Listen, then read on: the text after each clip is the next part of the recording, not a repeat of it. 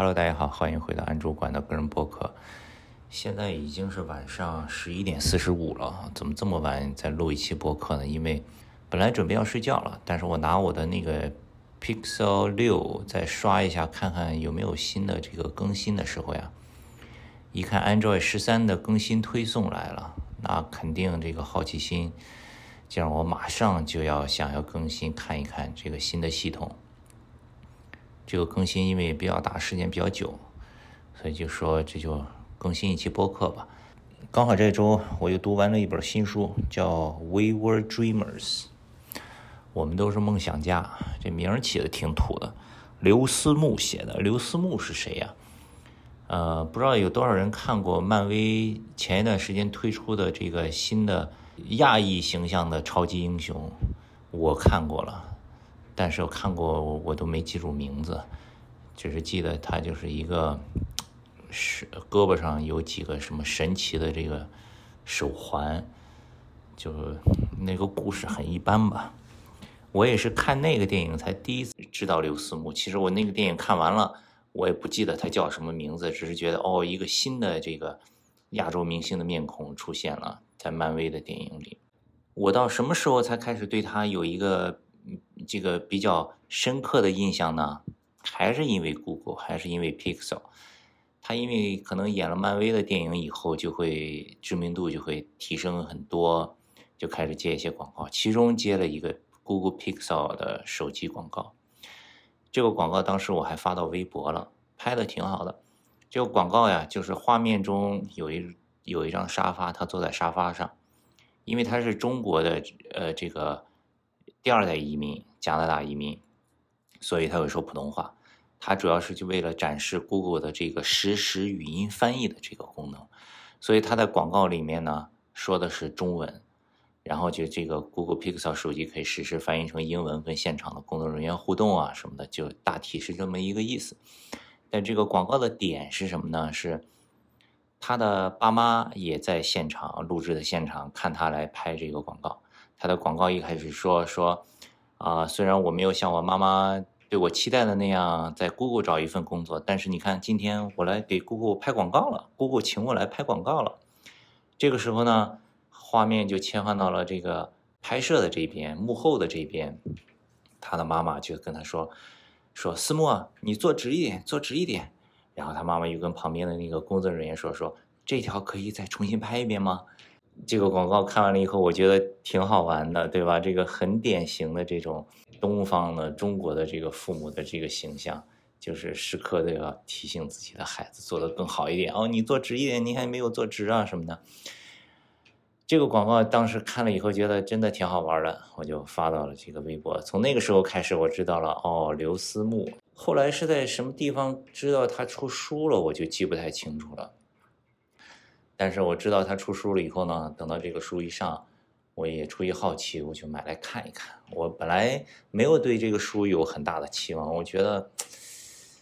就成名了以后，对吧？拍了一个大的电影，成了明星了，写一本书讲讲自己的怎么奋斗的，怎么样的机遇，怎么样成了这样的，呃，走到了今天，应该就那么回事儿吧。但是就出于好奇吧，而且。我不是每年都想让自己读一两本英文书嘛，也算是，呃，锻炼一下自己英文的这个阅读的水平，所以我就说拿来读一读。这本书开始读，第一个部分讲呃讲他父母年轻的时候怎么样，呃生活多么困难，对吧？以前在恢复高考之前怎么样去这个下呃上山下乡什么的，这些作为我们在。土生土长的中国人都是已经很熟悉的了。真正开始有趣的，其实就是在他在加拿大长大的这段经历，确实是扎心了。他的父母呢，因为是念书，他生下来很小的时候把他留给了爷爷奶奶。他爸爸先到美国念书，后来因为奖学金的原因又去了加拿大念书。呃，在加拿大稳定下来以后，把他的妈妈接到了加拿大。然后呢，等到他长到了呃稍微大一点的时候，爸爸妈妈在加拿大也比较稳定了，又回来把他也接到了加拿大。就这本书啊，中间有很多地方描述他的爸爸妈妈对他教育的时候，真的是感同身受。包括现在我自己也有小孩，有两个小孩的一个教育的过程中，有很多的画面其实就是我们日常生活中的画面，但是如果你切换到一个第三人称的方式去看一个孩子的视角来讲述自己以前的这些经历的时候，真的是就很难受，很难受，很心痛。比如说，他就讲他有的时候很累了，他的妈妈让他背单词。背八个单词，他就没有背不过，背记不住，然后他妈妈就特别的生气，说啊，这八个单词你怎么就花了一个小时的时间？你这八个单词都记不住，你以后还能做什么事情呢？怎么样？怎么样？他的书里描述他的妈妈就有就会突然的变得特别的愤怒，特别的生气啊，等等等等。还有一些就是我们作为中国的小孩，从小就经常会听到的话。比如说，如果你现在不努力学习的话，你以后就不会有一个好的工作，你就会很穷，你就会没有人喜欢你，就是类似这样的话，非常非常的多。这书里大量的描述了他小时候这个青少年时期成长过程中家庭教育的这个一些回忆，真的有的时候读到有一些细节的描述的时候，都不忍心读下去，并不是说他小时候学习不好，他学习非常的好。然后书里面呢，后来就一直讲。他遇到的一些挫折，因为在这种家家庭教育的方式下，只是完全的看重这个分数学习，所以他的学校里面就有一点格格不入，尤其是在青春期的时候，对吧？那学校里同龄的小学同龄的同学讨论的话题，你这个青少年喜欢的东西，他就完全没有接触，就格格不入。直到他上大学以后，他觉得自己解放了，在大学里面呢，他就开始。追寻他自己想要的东西，所以到后来他成为一个电影明星啊，我觉得也是命中注定，真的是他自己的本能，他自己就是喜欢表演，喜欢去表现。他在大学里面就开始参加各种的社团表演，等等等等。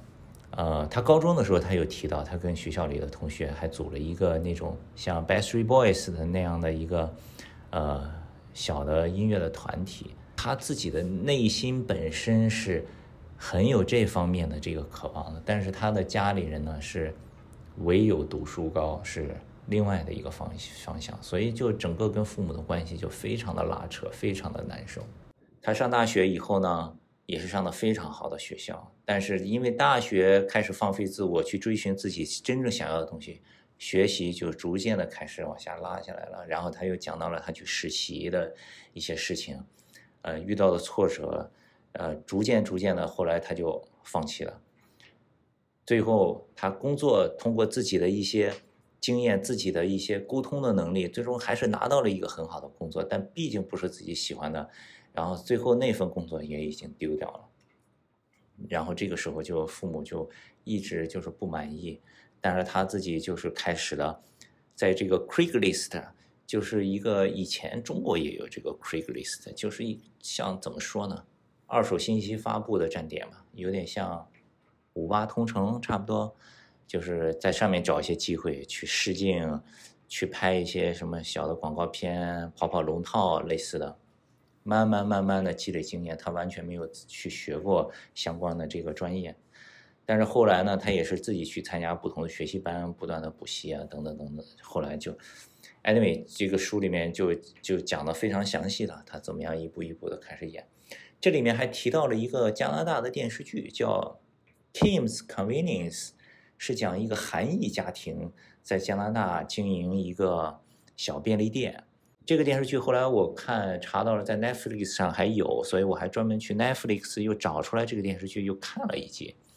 我觉得啊，就还好吧。所以之后他就一步一步、一步一步，慢慢的，他里面还讲述了主呃，他后来去呃，在加拿大取得了一点成就以后，又开始去好莱坞找机会去 L A，基本上就讲他长大的过程。但这里面我觉得第一个部分讲他父母成长的过程，那个就我太熟悉了，我没有什么兴趣。后来呢，这慢慢一步一步的发展，这个就你就当一个热闹看，这是他青春期成长的那个部分，对我真的是。尤其是作为一个父亲，有很大的借鉴，有很多值得学习的地方，值得警醒的地方。呃，这个就是 We were dreamers。所以你看，他的后来最后呢，他还是跟父母和解了，因为自己他父母在他拿到漫威的角色之后，逐渐也发现哦，自己的儿子真的闯出了一片天地，达到了相当的成就，对吧？